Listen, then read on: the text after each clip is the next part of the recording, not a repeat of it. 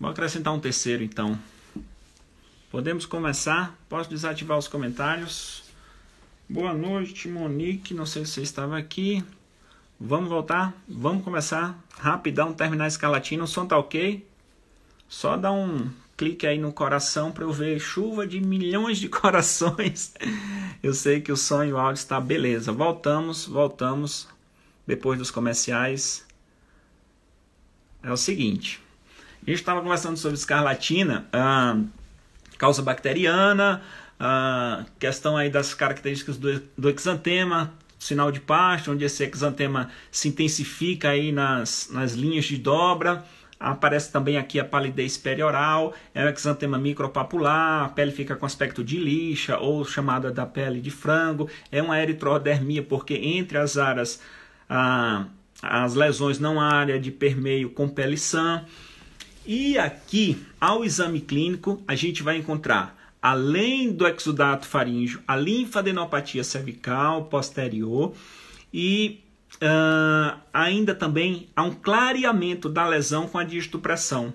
E esse exantema, em até sete dias, ele descama da seguinte forma: ele descama de forma laminar, porém nas extremidades ele descama desculpa, ele descama de forma furfurácea, a descamação no tronco é de forma furfurácea, porém nas extremidades é forma laminar. Eu tinha falado o contrário. Descamação furfurácea no tronco, ou seja, é uma descamação fina e nas extremidades é uma descamação como se fossem lascas, como se fosse um dedo de luva, vai saindo a pele, é uma descamação laminar. Essa é a característica da descamação do, exantema aqui da escarlatina, que deve ser tratada com antibiótico terapia para evitar as complicações supurativas e não supurativas. Só para a gente não perder de vista, uma das complicações não supurativas é aquela que a criança apresenta aí duas, três semanas depois, edema, hipertensão hematura, ou seja, glomerulonefrite pós-estreptocócica. Se esse agente, se esse estreptococo,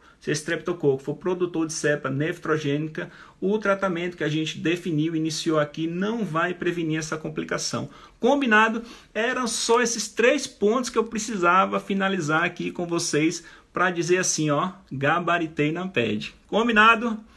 Acho que sobre doenças exantemáticas, os principais pontos a gente conversou hoje.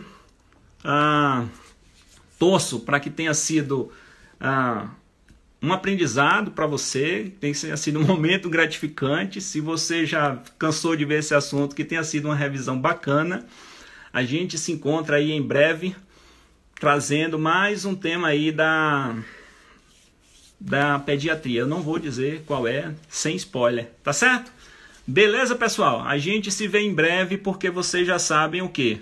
2020 é nosso, não é verdade? Falou, valeu, brigadão, tchau, tchau.